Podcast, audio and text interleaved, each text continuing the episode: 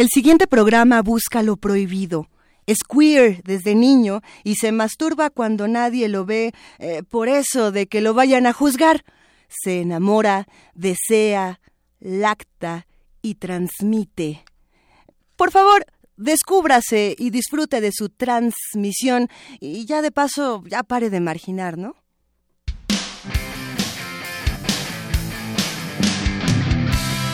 Radio UNAM presenta Sin margen.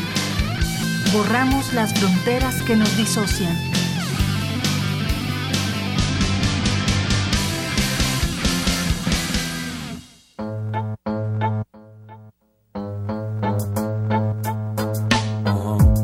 Hablo de estar a la vez en miles de hogares. Hablo de ponerme hasta el culo en bares profesionales iniguales, modestia aparte. No busques inexistente sinónimo, no hay. Vs dobles, no uses en vano su nombre. Mientras ustedes eh, critican mi programación musical y me dicen que por favor ya no ponga esas cosas, KCO de los violadores del verso, como le dio like a mi tweet, pues, pues va de nuevo. Disfrutamos muchísimo de escuchar esta mañana y esta tarde a los violadores del verso. Son las 12 con 5 de este jueves 23 de febrero y esto es Sin Margen. Queridísimas malas conductas, ¿cómo están? ¿Cómo los agarraron las noticias esta semana? ¿Cómo las agarraron los acontecimientos que atentan contra la diversidad y la biodiversidad de nuestro país? Interesante todo lo que está pasando y sin embargo aquí nosotros tenemos un programa sabroso porque como les anunciábamos, hablamos de lo prohibido y en una junta todos los integrantes de Sin Margen, que somos poquitos pero lo hacemos con muchísimo amor, dijimos, a ver, ¿Qué temas transgresores no hemos tocado todavía? Por ahí salió la religión, por ahí salió la violencia y por supuesto cuando hablamos de sexualidad, ese que no tocamos porque no vaya a ser que nos vayan a regañar y no vaya a ser que no, que eso no se habla y chamaco déjese ahí, es la sexualidad infantil. Qué curioso que eh, si hay algo que todos compartimos, probablemente lo único que todos compartimos como humanos es que fuimos bebés. Y, y nacimos. Y ese acto de nacer es un acto por supuesto erótico importantísimo bello y también salvaje y, y violento en el mejor sentido de la palabra. Por eso el día de hoy estamos verdaderamente emocionados. A ver ahí les va. Vamos a hablar esta tarde nada más y nada menos que con Rodolfo Rivas, neonatólogo, pediatra, académico de la UNAM, doctor en ciencias de nuestra queridísima universidad, profesor de la misma. Un verdadero honor tenerlo aquí en la cabina de, primer, de movimiento. Ahí va una, ¿verdad? No, estamos en Sin Margen, por supuesto. Sin Margen, guion bajo UNAM en Twitter, en el 96.1 de FM. Los saludamos todos desde nuestras redes sociales para contestarles y- y discutir con ustedes porque nos encanta que nos cuestionen y que discutan. Y este tema va a estar buenísimo. Porque Rodolfo Rivas no solamente viene de invitado, viene de curador musical eh, y al, y al mejor estilo del Todas Mías dijo, ahí les van estas rolas, yo se las pongo, yo se las campechaneo, nos vamos a ir por aquí, nos vamos a ir por allá y agárrense porque desde prohibiciones, deseos, amores de los bonitos, de los feos, de los todos vamos a hablar, vamos a tener música buenísima, vamos a tener a la mala conducta que es Marta Romo, esta mujer de radio, productora precursora de programas que hablan sobre sexualidad de niños y jóvenes. Y bueno, muchísimas cosas más, quédense con nosotros. Nuestra palabra del día de hoy, infancia, se avecina vertiginosamente con nuestro glosario desmitificador. Venga de ahí. De lo que ves, créete la mitad. De lo que no ves, no te creas nada. Glosario desmitificador.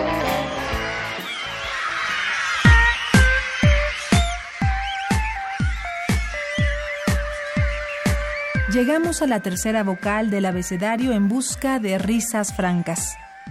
La palabra infancia nos roba suspiros de ternura o nostalgia. Escucharla es dar vida a una máquina del tiempo que nos lleva a las cosas simples, a ese tiempo en que lo único importante era jugar. La infancia es la primera parte de la vida. Es la etapa donde los sensores están más abiertos, donde la energía es prácticamente inagotable. ¿Y tú qué jugabas en tu niñez?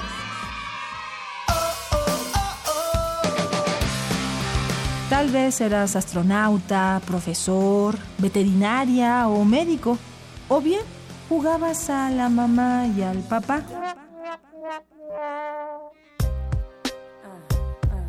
En días pasados, la periodista española Carmen Chaparro escribió, Estamos sexualizando a las niñas demasiado temprano.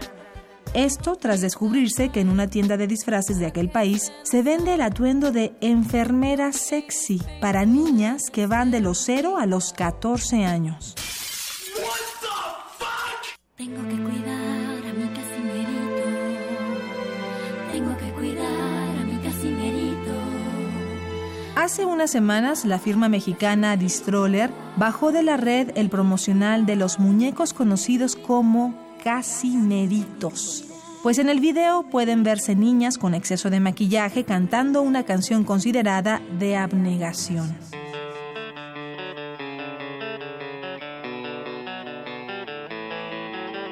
La palabra infancia viene del latín infans, que quiere decir el que no habla. Hay quienes piensan que los niños son incapaces de decidir sin ayuda de un mayor se les sobreprotege, cuestión que, por increíble que parezca, los ha vuelto más vulnerables. ¿Qué pasó, mi gober precioso? Cuando la, juez me leyó eh, la, acusación que era por difamación y calumnia y tal, y ya me leyó contra quiénes, contra todos los hombres, por supuesto, eh, vinculados con la red de pornografía infantil, y pensé, no importa lo que me tarde, pero voy a ganar esto. Periodistas como Lidia Cacho y Alejandro Almazán han denunciado la otra cara de la infancia. La prostitución y el abuso sexual a menores constituyen una de las actividades económicas más notables en los últimos años.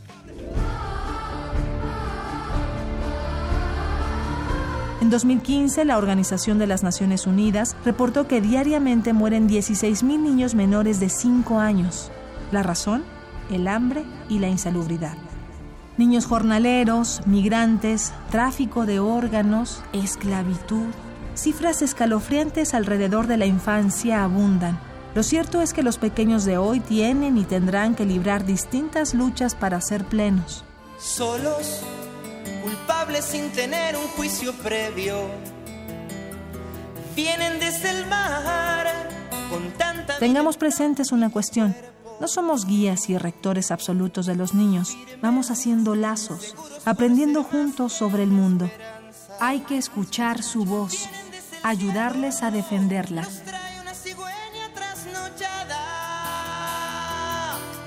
Cuidado señores, esto es importante.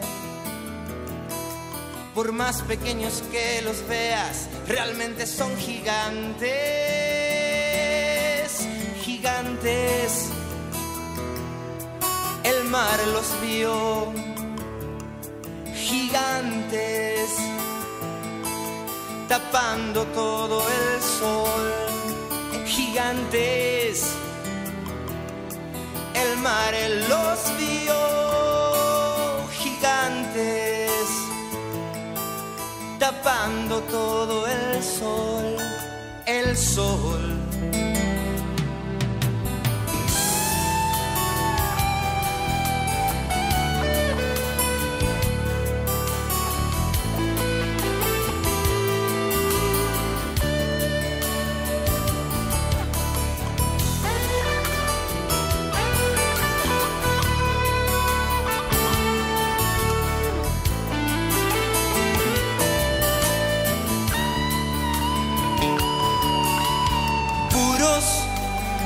de placer en las miradas vienen a salvarnos de tanta expresión de mala gana. Beto Batuca y Nacho Mostacho aquí en Sin Margen. Qué gustazo escuchar a los qué payasos y con esto le damos la bienvenida al genial Rodolfo Rivas. Queridísimo Rodolfo, bienvenido, ¿cómo has estado? Y sobre todo, ¿Por qué andamos escuchando a los que payasos a estas horas? Cuéntame. Bueno, muchas gracias a todos por seguirnos, gracias. Y si les gusta la página, denle like aquí arriba. Bueno, no, no, no es. ah, que no, es YouTube. No, es YouTube. Ah, oh, bueno. Siempre puede. ya lo haremos.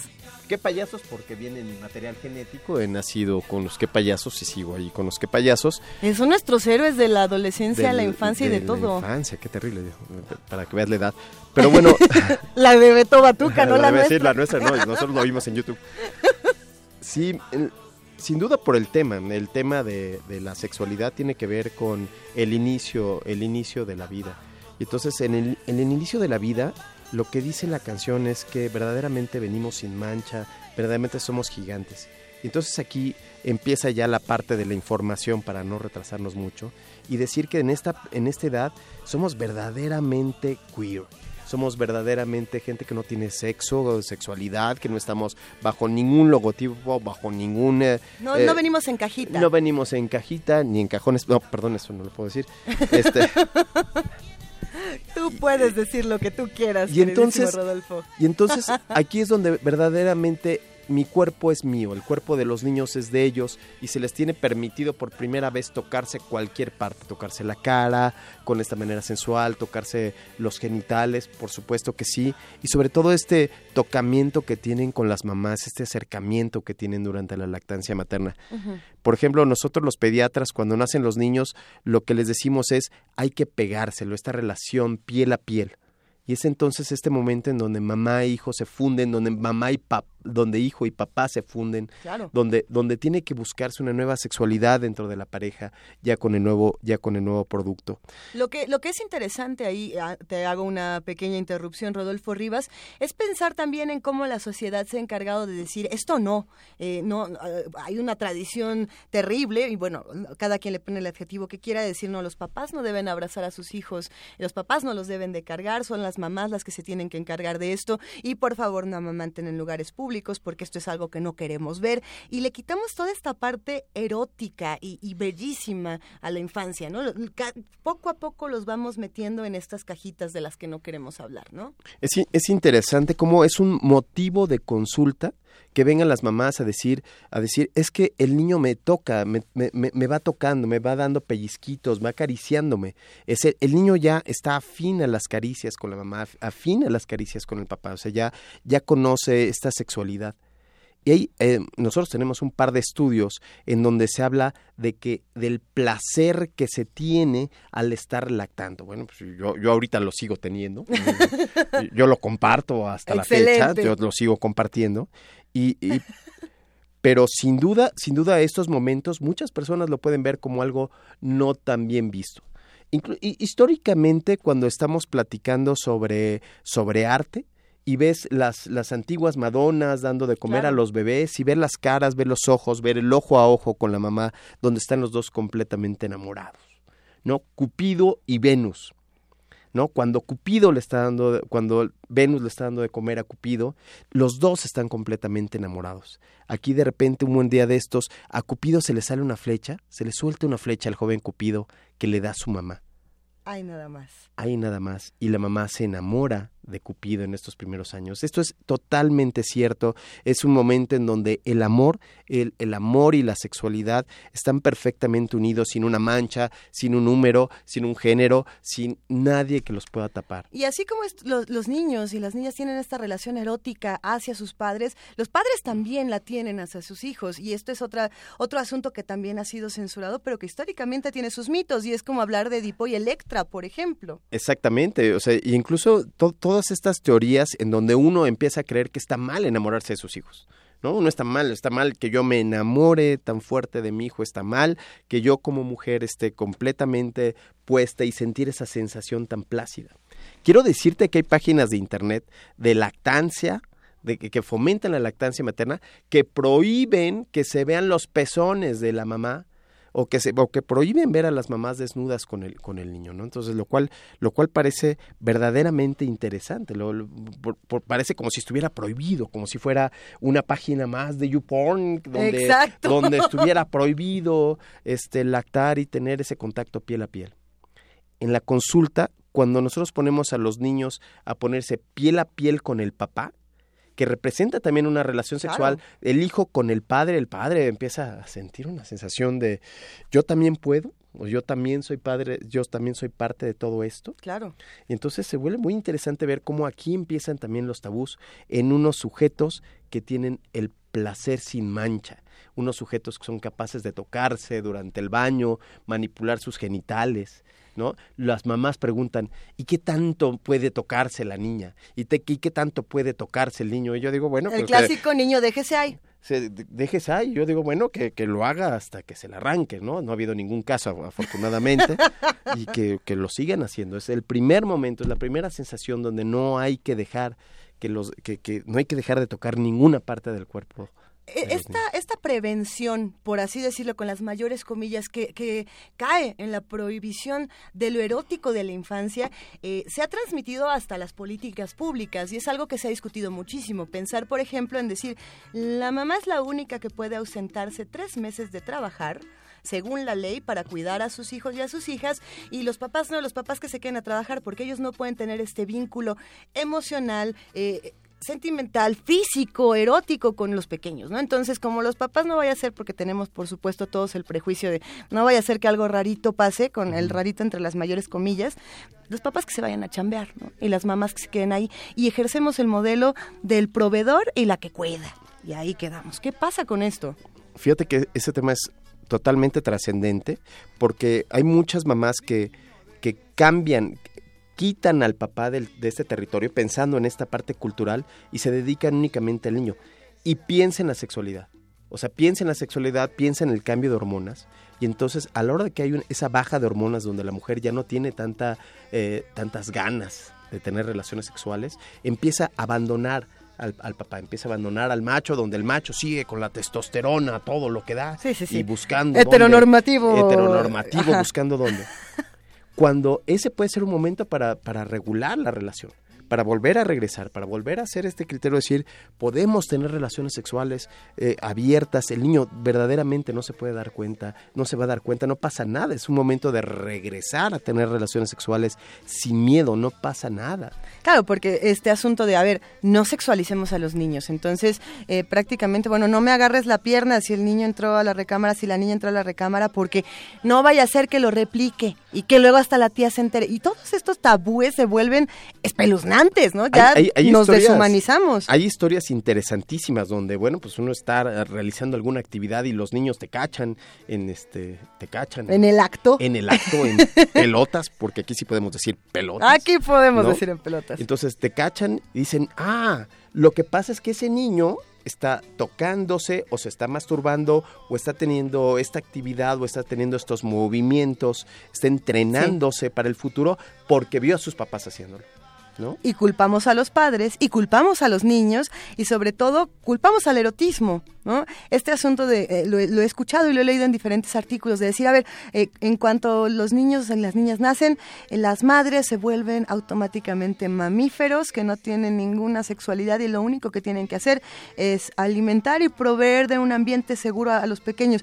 Y yo no sé qué tanto eso también esté quitando como una relación importante en esta infancia que, en la que todo se define, ¿no? En estos primeros cinco años donde se definen tantas cosas.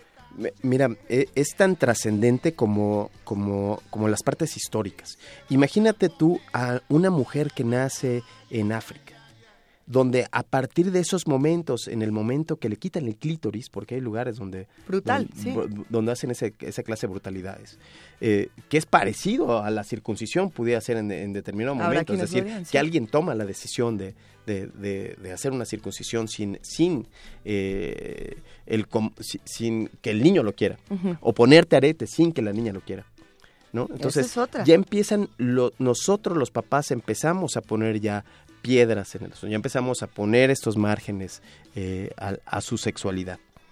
Piensa en Indonesia, donde las mamás comúnmente empiezan a tener, a, tener, a hacerle este, chaquetillas a los niños, empiezan, empiezan a, tener masturbaciones, a hacerle masturbaciones a los niños. ¿No? bueno, y la masturbación tiene otro sentido, ¿no? Y la masturbación tiene que ver con destapar un poco el glande, que el glande no quede tan... y, aprovechar ese momento para que quede un poquito más limpio. Sin embargo, todos esos tocamientos, todo eso es sexualidad y es preparar a la gente al futuro, es preparar a estos niños a los siguientes pasos, a lo que va a venir después. Y, pensando también en esta parte, por ejemplo, es muy diferente ver eh, el arte por así decirlo, las manifestaciones artísticas en Indonesia a las que vemos en América. ¿No? Y, o a las que vemos en Europa y de pronto tenemos un periodo artístico y esto lo comento contigo porque además sé que eres un, un, artista, un autor, eres, eres de todo un poco, querido Rodolfo Rivas, pero este asunto de decir, las ilustraciones que vemos de los niños, por ejemplo, en, la, en la pintura, en ciertos periodos, no tienen sexo, ¿no? Los, los niños no tienen, es más, a veces ni siquiera tienen género, ¿no? Ni siquiera podemos ver si son niños o niñas, si tienen eh, pezones o no tienen pezones, si tienen genitales o no, simplemente eh, son esta suerte de querubines asexuados porque la infancia tiene que ser así, ¿no? Claro, los ángeles no tienen sexo. Por ejemplo. Los ángeles no tienen sexo y cuando naces ya empieza todo el pecado capital. Aquí, aquí hay muchos, hay unos puntos muy interesantes. Por ejemplo, en, en Bruselas. En Bruselas, el niño que orina es un, es un niño que está en una plaza pública a la vista de todos y está tocándose, está tocándose plácidamente los genitales orinando. Sin embargo, la niña que orina, esa está oculta. Ah, claro, sí, ¿no? Es decir, niñas, ahí uno empieza a definir que el niño sí pueden tocarse, ¿no? Los niños convivimos tranquilamente con el pene y las niñas no pueden tocarse tanto el clítoris, no pueden tocarse tanto porque no está tan bien visto.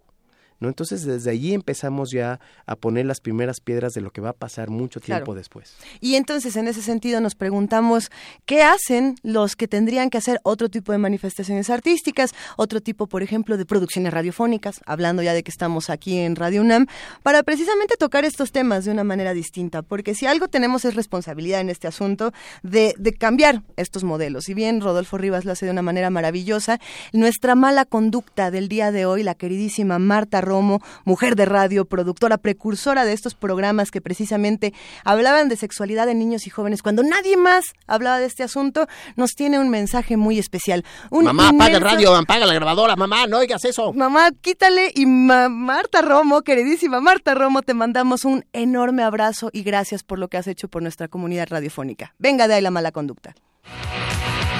Estas son las malas conductas.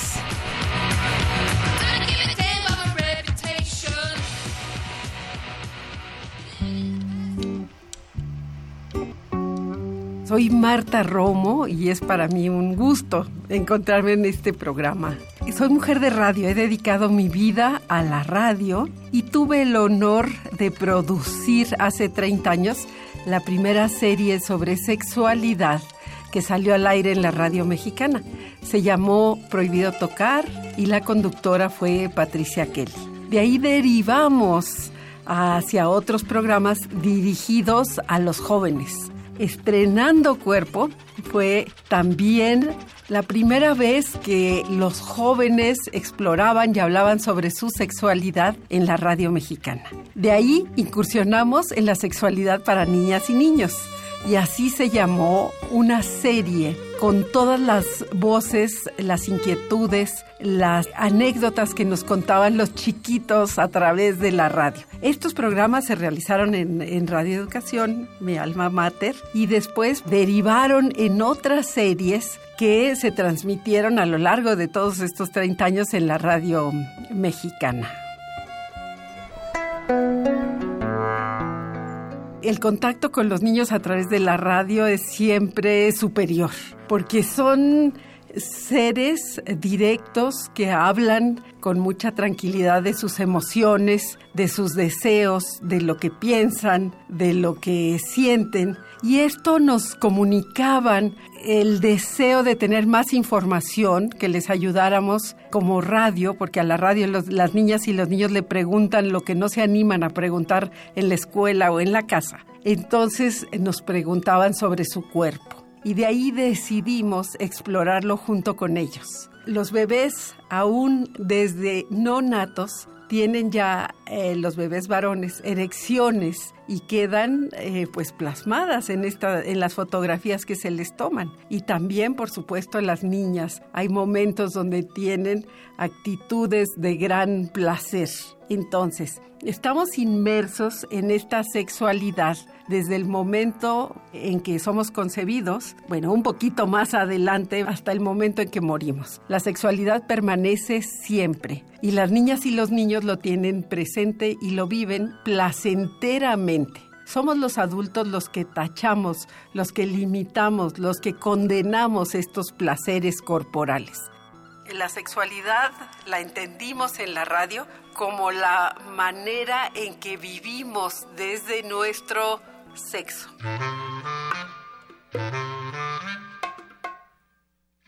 Esto nos lo iban mostrando los niños y fuimos caminando con ellos en este camino en donde pretendíamos pues naturalizar todas las partes del cuerpo estaba prohibido decir la palabra pene y entonces hacíamos programas donde en media hora se dijera 50 veces la palabra pene, pene, pene, pene, pene, pene, pene.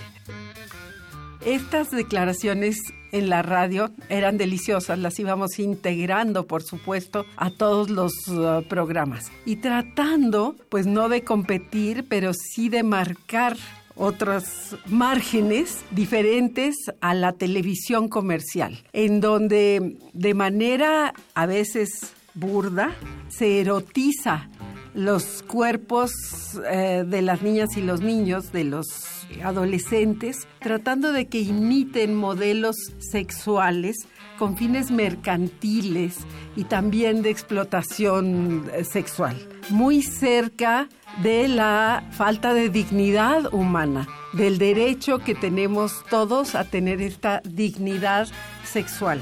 Tienen que dejar a un lado su infancia, que es lo más valioso que tiene un ser humano, para imitar la vida adulta de seres que a veces pues no practican el mejor de los erotismos, sino es algo burdo que no les eh, favorece.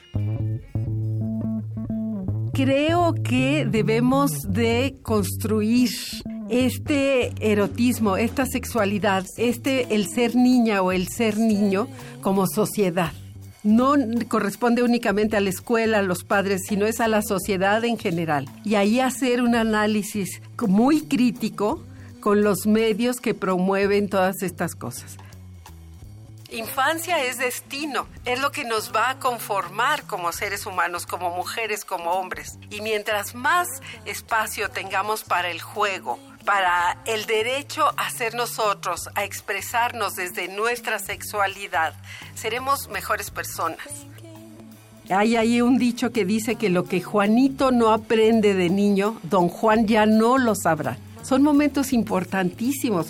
Los cuatro primeros años hacen la vida y no lo conocemos mucho como padres, como sociedad, como escuela. No nos preocupamos de este momento mágico donde de verdad podemos crear seres con una sexualidad valiosa, con un placer auténtico, con una relación amorosa con su cuerpo, una relación íntima y una relación que les permita después relacionarse con otro amorosamente. Pero somos los adultos los que tenemos que decírselos. Y la radio es un medio que de verdad penetra, que tiene credibilidad, que llega a través del oído entonces, hacer un buen proyecto, un buen programa de sexualidad para niñas y niños es un valor que en este momento es urgente para este país nuestro, para México. Oye, Carlos,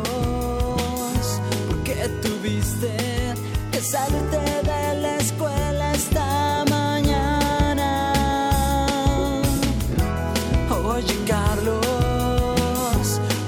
tuviste que decirle que la amabas a Mariana. La escuela se corre el rumor y en tu clase todo el mundo se enteró. Y en tu casa, mamá te preguntó si acaso fue tu hermano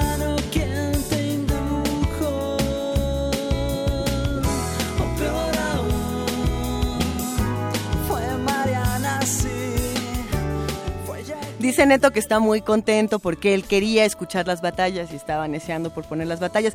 Pero quien estaba deseando por poner las batallas de una manera contundente es nada más y nada menos que Rodolfo Rivas, es pediatra, neonatólogo, académico de la UNAM, doctor en ciencias de nuestra universidad, profesor de la misma. Y queridísimo Rodolfo, nos quedamos en las batallas de Café Tacuba. ¿Por qué dimos este giro hacia las batallas? Cuéntanos. Bueno, ahorita estamos pasando al siguiente, al siguiente terno, entonces ya pasamos de la edad de 1 a 5 años, donde el cuerpo Ajá. de los niños les pertenece, es tuyo y tiene el poder y el placer es un placer sin mancha.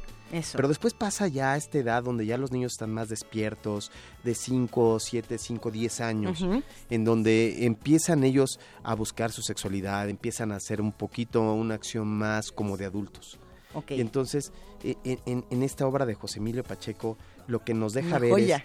lo- la joya de José Emilio Pacheco lo que nos deja ver es estos niños que empiezan a descubrir su cuerpo, donde se empiezan a mirar, donde ya empiezan a buscar compararse, comparar lo que yo tengo con lo que tú tienes, donde los ves con los ojos salidos, eh, viendo los Sí, no pueden ocultar No su pueden erotismo. ocultarla, sí. ¿no? No pueden ocultar cuando están, están viendo un pene o cuando están viendo una Eh. vagina y lo intentan comparar y empiezan a ver dónde están las cosas. Los ves como se es- ocultan y se ríen. Es un descubrimiento, más allá de, de verlo como quizá lo vemos los adultos o los adolescentes, en esta edad justamente hay un hallazgo de ¿qué es eso que estoy viendo? ¿Por qué me hace sentir tantas cosas tan raras? ¿No? Bueno, no lo sé. Exactamente, bueno, bueno yo, no, yo tampoco me acuerdo, pero... pero bueno, yo no me Yo acuerdo tampoco mucho. me acuerdo diario. yo no me acuerdo diario, pero...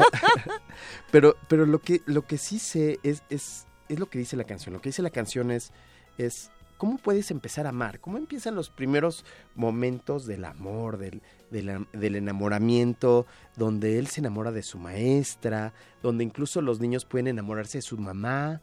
Claro. ¿no? Están claro. completamente enamorados de su mamá.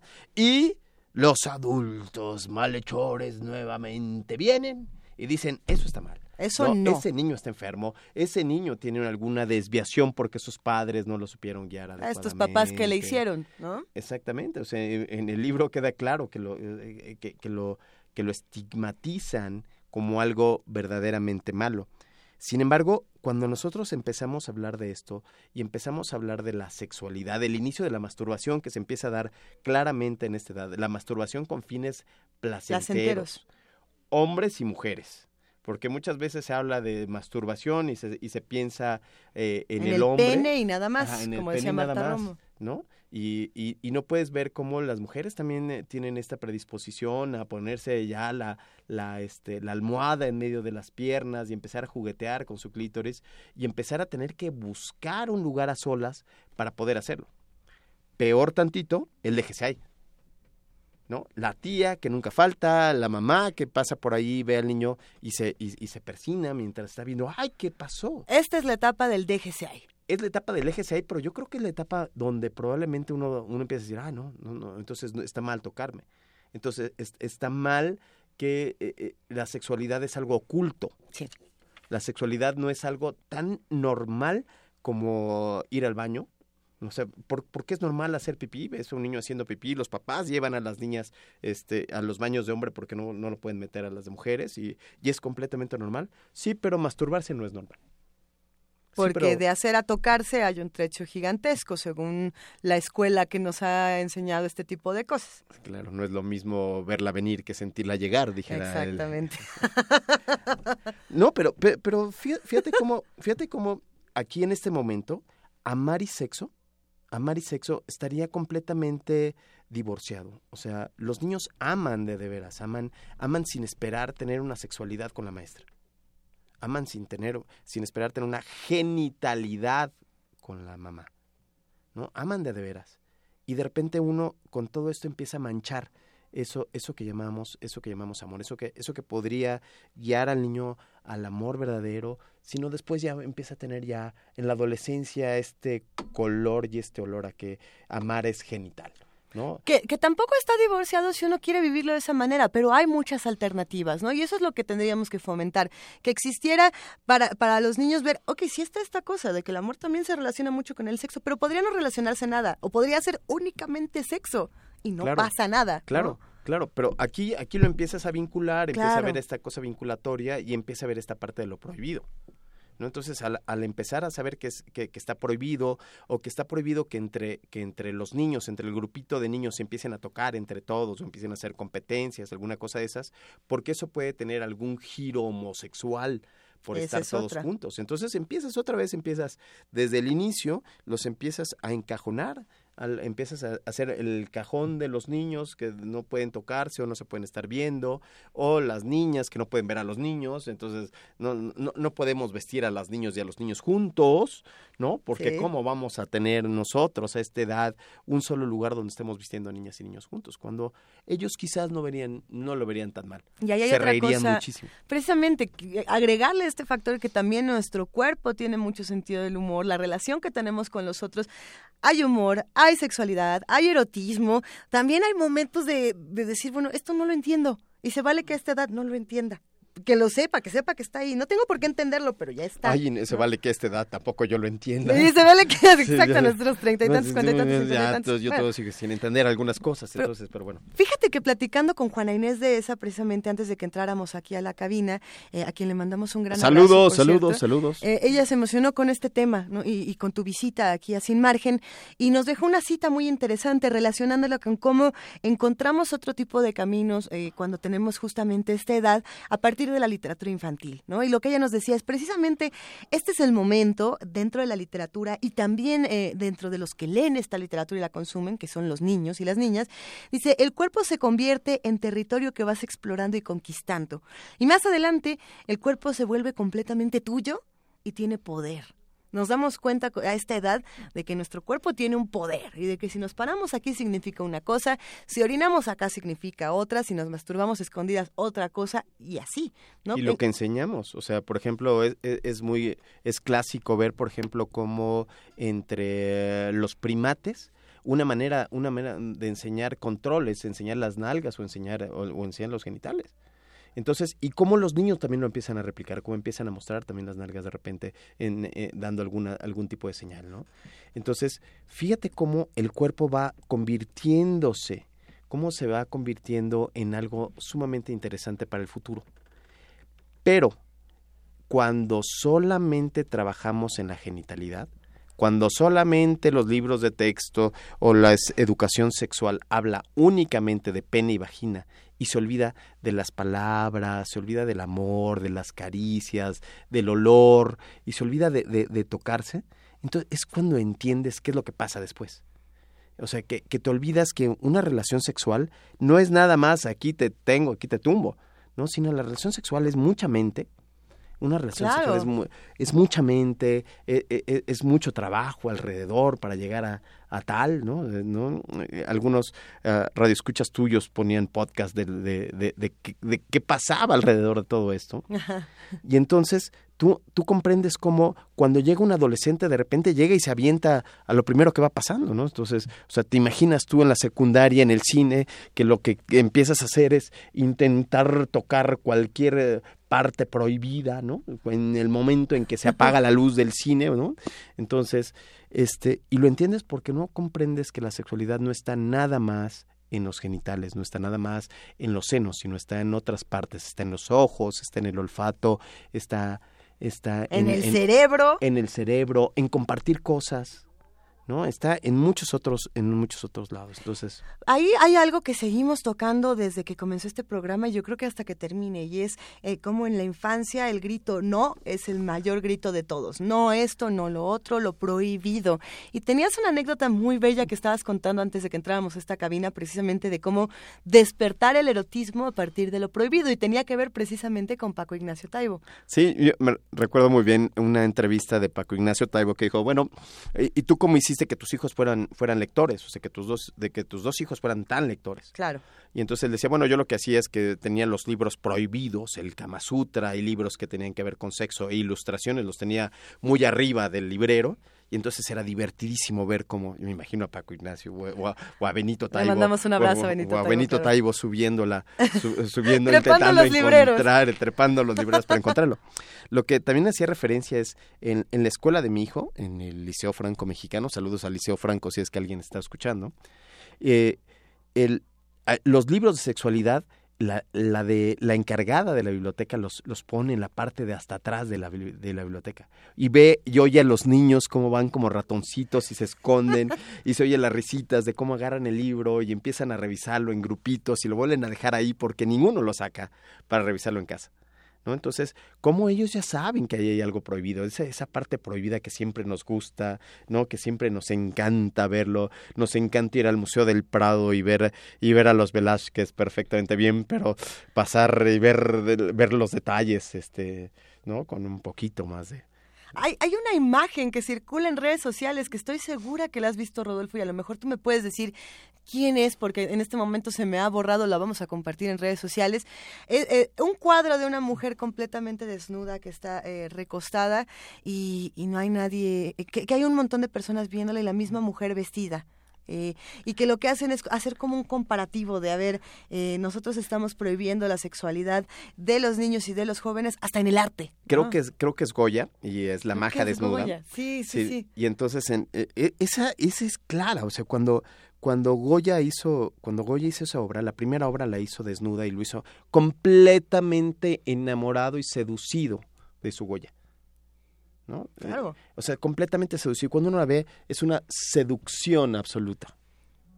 ¿No? Y entonces, en, e- en esta seducción absoluta, lo tachan a él y tiene que vestirla para poder Ah, sí, para vístamela, por favor. Vístamela, por favor, para poderla presentar. Y pierde todo el encanto. O sea, la obra pierde muchísimo del encanto inicial, ¿no? Pierde mucho de la, del, del arte. Pero, pero ve, ve, ve qué es lo que sucede ahora cuando tú empiezas a crecer. En esto, en esto, en esto que decía Juana Inés, eh, eh, lo que decías, ¿qué, ¿qué pasa con el cuerpo cuando vas, cuando va creciendo? Cuando, cuando ya empieza a ser tuyo, cuando tú te empiezas a empoderar, cuando empiezas a ser adolescente, pues que es muy atractivo. Los, la, la adolescencia es muy atractiva.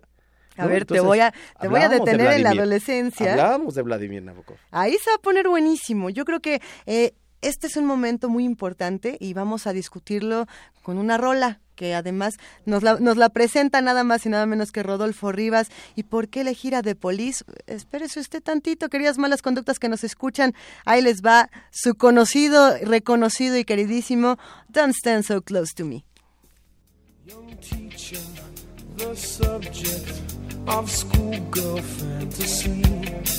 She wants him so badly, knows what she wants to be.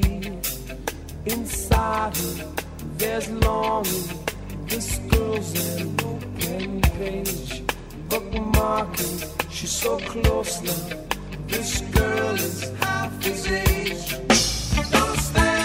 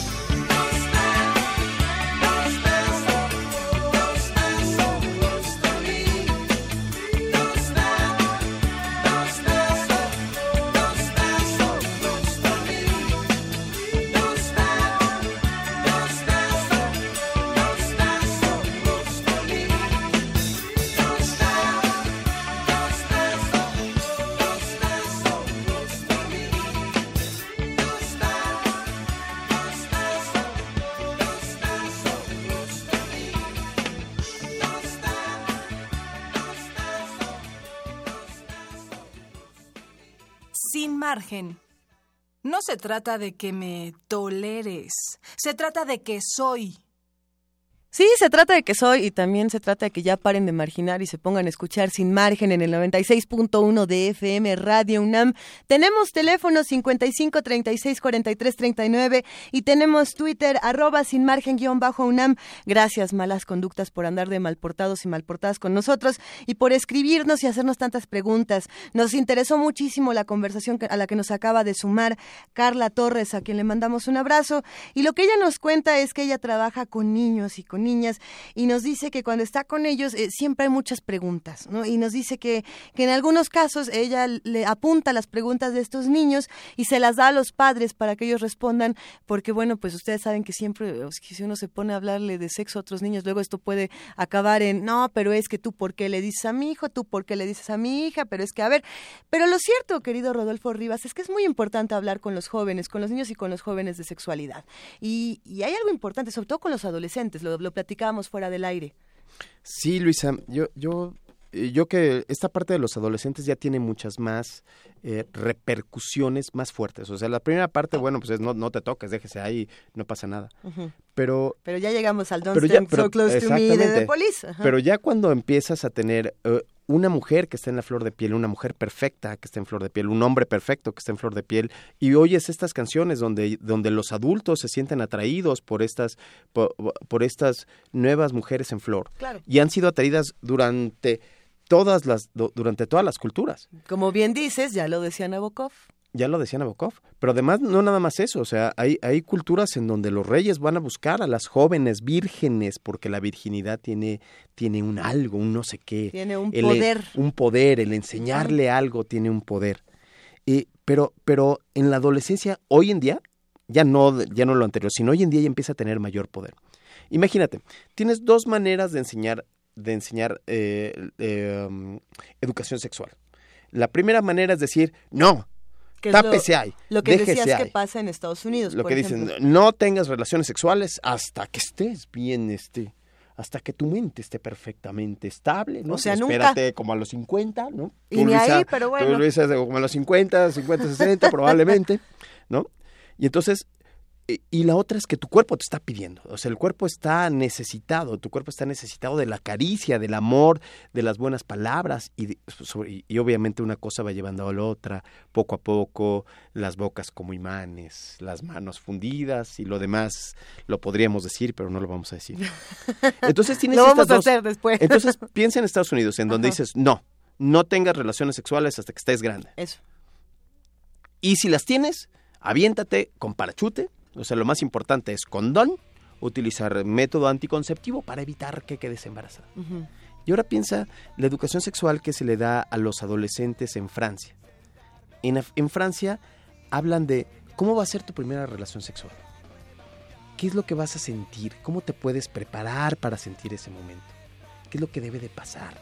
¿Cómo no está mal sentir? O sea, cómo no está mal que los novios, este, que, que tengas novio a esa edad. Lo que está mal es que es que te agarre a contrapelo, lo que está mal es que que es no- no estés preparado que no para estés una cosa así, preparado. claro. Lo- lo que está mal es que venga alguien más y te empiece a hablar y te, y, y te empiece a capturar con la sexualidad, con palabras, con caricias, con olores. Como dice la canción, o sea, con, no, no es lo mismo un adolescente que va eh, en el metro que el, el estar con el maestro en el coche, calientito, ¿no?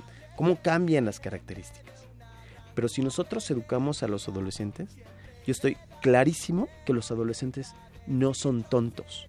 Si bien todavía no tienen el grado de madurez que tienes tú Ay, por favor.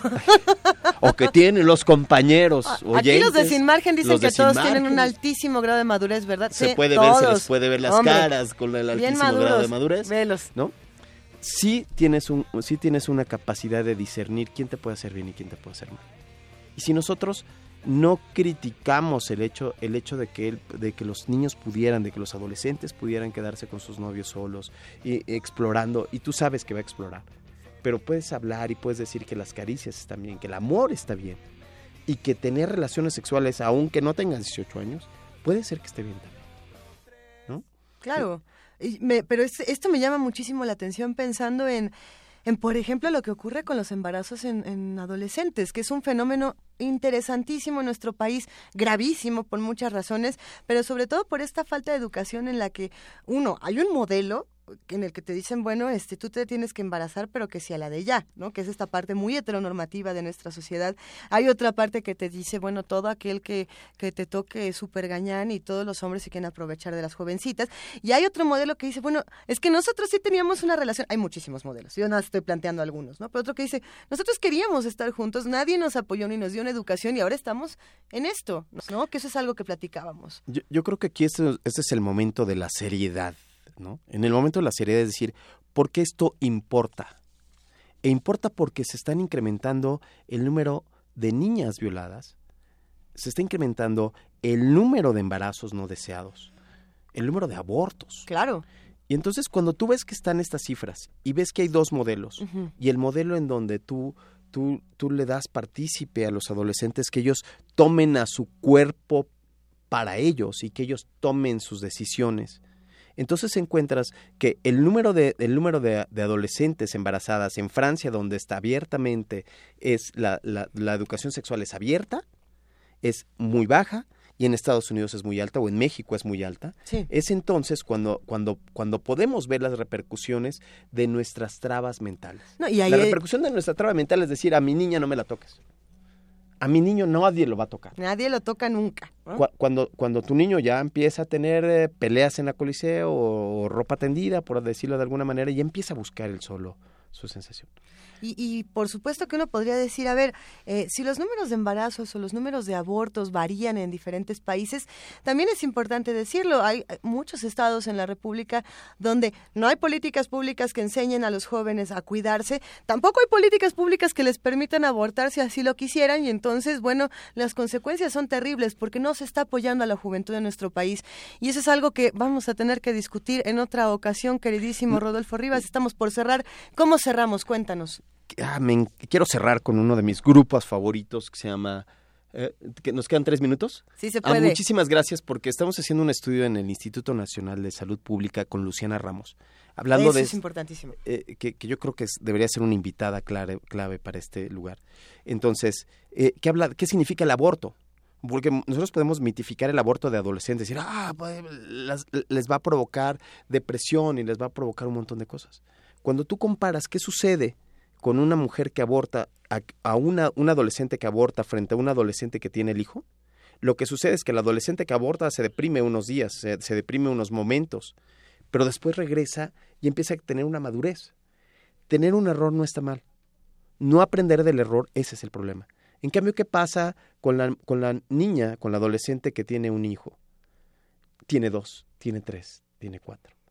Y su vida, y su vida, este, Vamos a, vamos a invitar, por supuesto, Luciana Ramos. a Luciana Ramos, que además la conocemos y será un verdadero placer charlar con ella.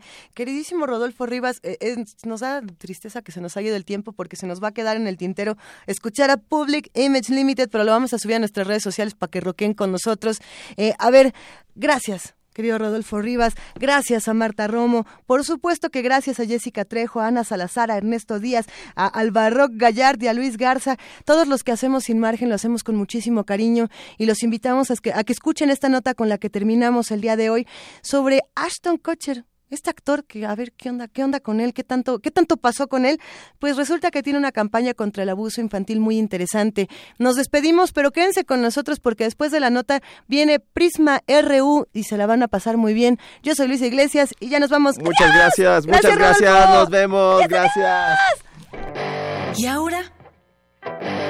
¿Qué tanto pasó?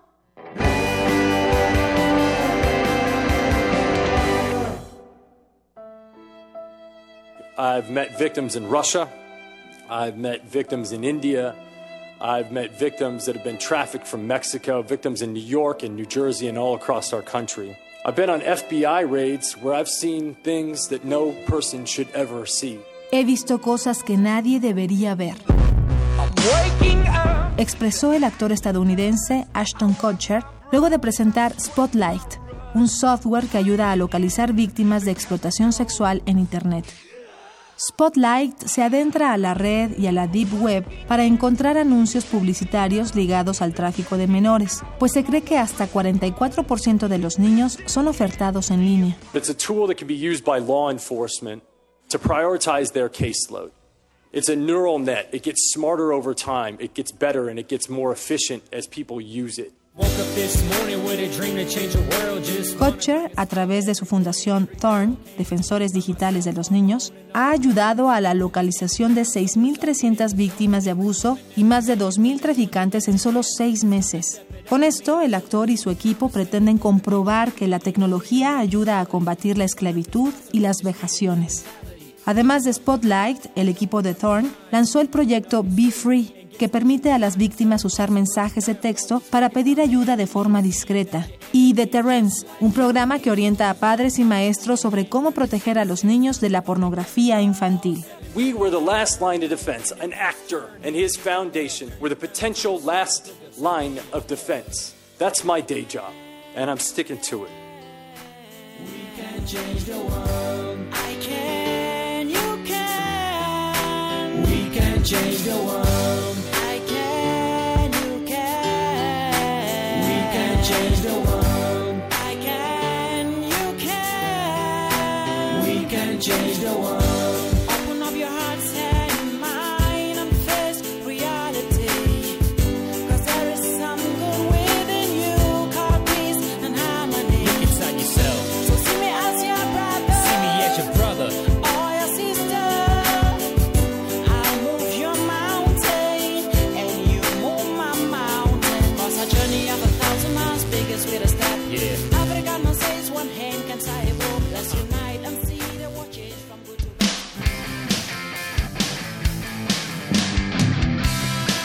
Radio UNAM presentó